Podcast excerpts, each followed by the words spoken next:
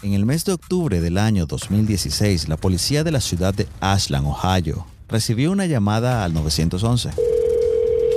911, what is the address to your emergency? Esta llamada desataría una carrera contra el reloj para encontrar con vida a una mujer secuestrada. Pero lo que descubrieron los investigadores los atormentará para siempre.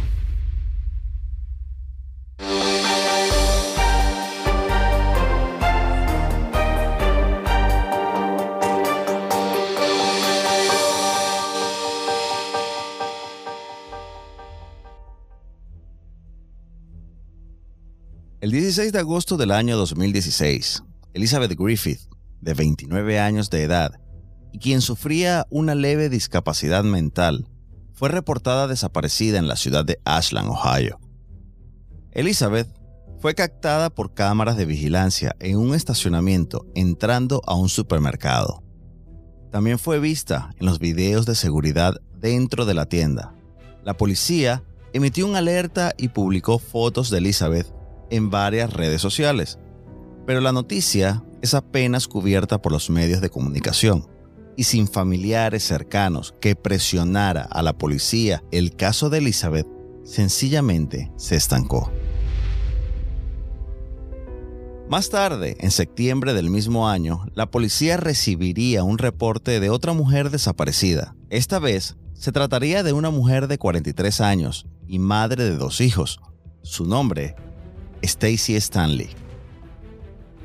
Stacy fue reportada por su hermana, la cual indicó a la policía que Stacy se habría mudado recientemente al área de Greenwich, que queda a solo 20 minutos de la ciudad de Ashland, la misma ciudad donde Elizabeth Griffith había desaparecido unas semanas atrás. Según su hermana, ellas hablaban todos los días, y la última vez que hablaron fue el 8 de septiembre, cuando Stacy le contó que estaba en la ciudad de Ashland, en una estación de gasolina, porque la llanta de su vehículo estaba pinchada. Stacy le comentó a su hermana que un hombre muy amable se estaba ofreciendo a ayudarla. Esta sería la última vez que su familia tendría contacto con Stacy. La mañana siguiente, los familiares de Stacy notificaron a las autoridades sobre su desaparición, los cuales hicieron un reporte oficial. Sin embargo, las autoridades se enterarían que Stacy tenía un historial de abuso de drogas, por lo cual la policía se negó a investigar la desaparición a pesar de que los familiares les informaron que Stacy había estado más de seis meses sin consumir ningún tipo de sustancias ilícitas. Pero esto no fue suficiente para convencer a la policía. La policía alegó que probablemente ella habría recaído en el uso de drogas y seguramente aparecería pronto.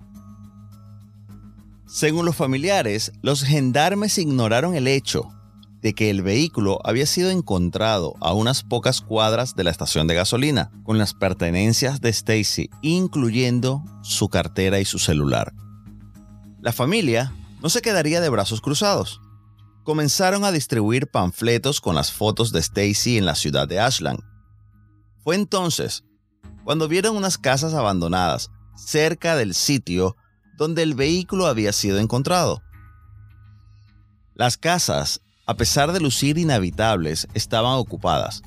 La familia decidió contactar a la policía y le informaron sobre la extraña situación.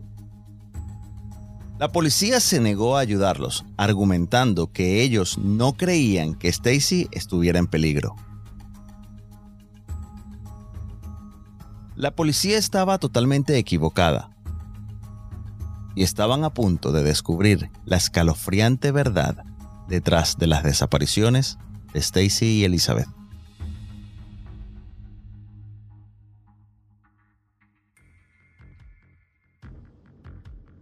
A solo cinco días de la desaparición de Stacy, una mujer llamó al 911 y la historia que tenía que contar pondría a la policía en una carrera en contra del reloj.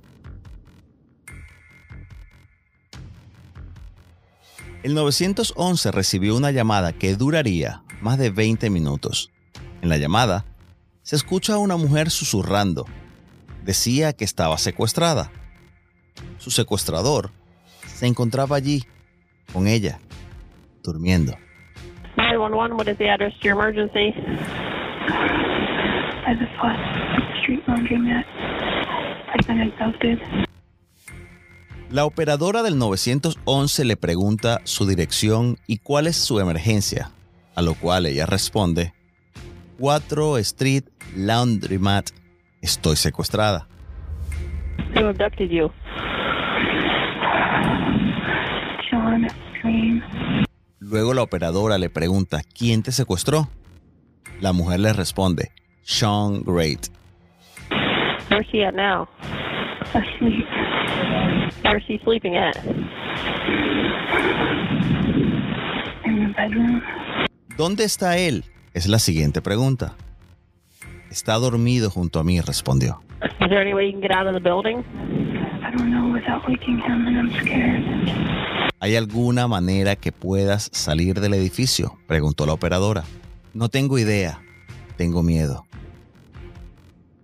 En la llamada, la víctima le explica a la operadora que las puertas tienen un sistema que hace ruido cuando se abren, para evitar que ella se escape. La conversación sigue así por unos minutos, hasta que sucede lo inimaginable.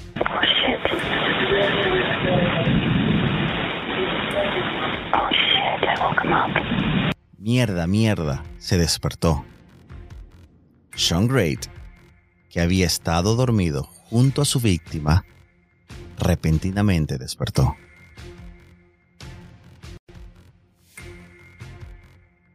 La operadora le indica que esconda el teléfono y luego reinó el silencio por más de tres minutos.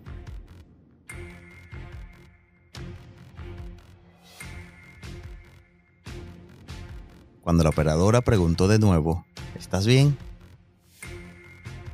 La respuesta sería como un clamor desesperado.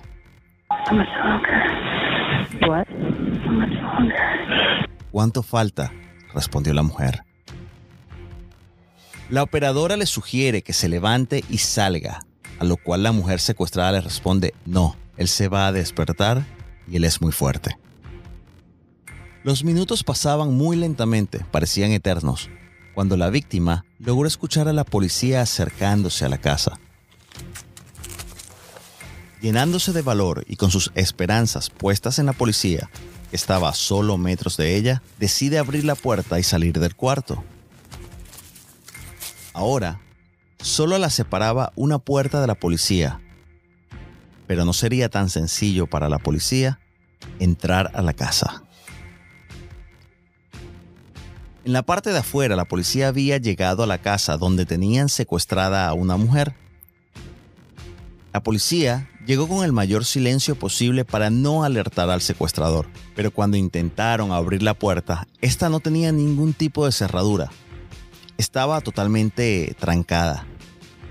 La mujer secuestrada no podía abrir la puerta desde adentro y la policía tampoco podía abrirla desde afuera.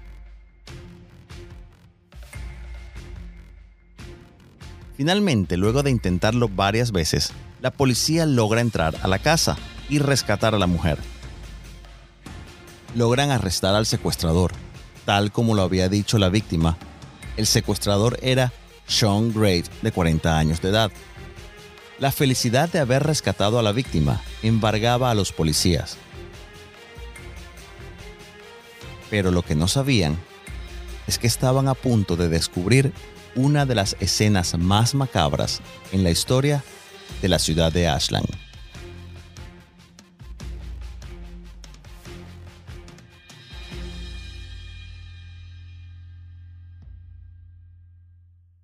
La policía empezó a registrar la casa abandonada. Y fue allí que descubrieron que estaban tratando con un asesino en serie. Lo primero que revisaron fue el sótano, en el cual encontraron una mujer semidesnuda, en estado de descomposición. Junto a ella había una cartera.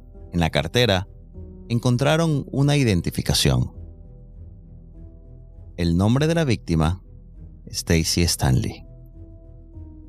La misma que la policía se había negado a declarar como persona desaparecida. Al entrar a uno de los cuartos ubicado en el segundo piso, encontraron un closet, el cual estaba sellado con cinta adhesiva. Al entrar al closet, encontraron otra víctima desnuda, amarrada y en un estado de descomposición que hacía imposible reconocer el cadáver. Semanas después, lograron identificar a la víctima, Elizabeth Griffith. El médico forense logró establecer que la causa de la muerte de las víctimas fue estrangulamiento. Ambas asaltadas sexualmente y torturadas. La identidad de la mujer que llamó ha sido mantenida en secreto hasta el día de hoy. Ella declaró que también fue violada y torturada por varios días. La policía estaba completamente segura que de no ser por la valentía de ella al llamar al 911, sin duda alguna, habría terminado muerta. Cuando la policía interrogó a Sean Great, él confesó absolutamente todo, no solo acerca de las víctimas encontradas en la casa, sino también de muchas otras víctimas que la policía no tenía ni idea que estaban desaparecidas. Sean llevó a los detectives al lugar donde había enterrado a su exnovia, Candice Cunningham, la cual nunca fue reportada como perdida, pues ella le había dicho a su madre que se mudaría a North Carolina y que no sabría más de ella. Luego los llevó a un terreno vacío en Ohio, donde encontraron los restos de Rebecca Lisi. Rebecca fue reportada perdida en febrero del 2016, pero al igual que Candy y Stacy, Rebecca tenía historial de abuso de drogas y la policía no había tomado en serio el reporte de personas desaparecidas que sus familiares hicieron ante las autoridades. Increíblemente, Sean le confesó a la policía que la había matado, pues una noche salieron a un bar y cuando él regresaba del baño, se dio cuenta que ella le había robado 4 dólares de su cartera. Finalmente, Sean confesó que su primer asesinato una joven mujer en el año 2005. En esa época la joven vendía revistas de casa en casa. Su madre compró una revista la cual nunca llegó por correo. Semanas después él se encontró casualmente con la joven vendedora de revistas y pretendió que quería comprar más revistas. Fue en ese momento cuando la secuestró y la mató a puñaladas. El cuerpo de la joven se encontró en el año 2007, pero sería identificada 12 años después a través de muestras de ADN. El nombre de la primera víctima de Sean es Dana Nicole Lorey, de 23 años de edad, y madre de dos hijas de 1 y 5 años al momento de su muerte. Sean Great fue condenado a muerte por los asesinatos de Elizabeth Griffin y Stacy Stanley el 7 de mayo del 2018. En el año 2019 se declaró culpable de los asesinatos de Candice Cunningham y Rebecca Lisi. Fue condenado a cadena perpetua a más 17 años sin la posibilidad de salir en libertad condicional. El 11 de septiembre del mismo año, Sean se declaró culpable del asesinato de Dana Nicole Lorey y fue condenado a cadena perpetua más 16 años sin posibilidad de libertad condicional. En diciembre del año 2020, la Corte Suprema de Ohio ratificó la sentencia de muerte y con esto se termina la posibilidad de seguir apelando a la sentencia. Sean Great espera su ejecución en el pabellón de la muerte en una cárcel de máxima seguridad, donde pagará con su vida todas sus atrocidades. Si quieres ver información adicional y fotos sobre este episodio, lo puedes encontrar en nuestra cuenta de Instagram, arroba crónicas criminales.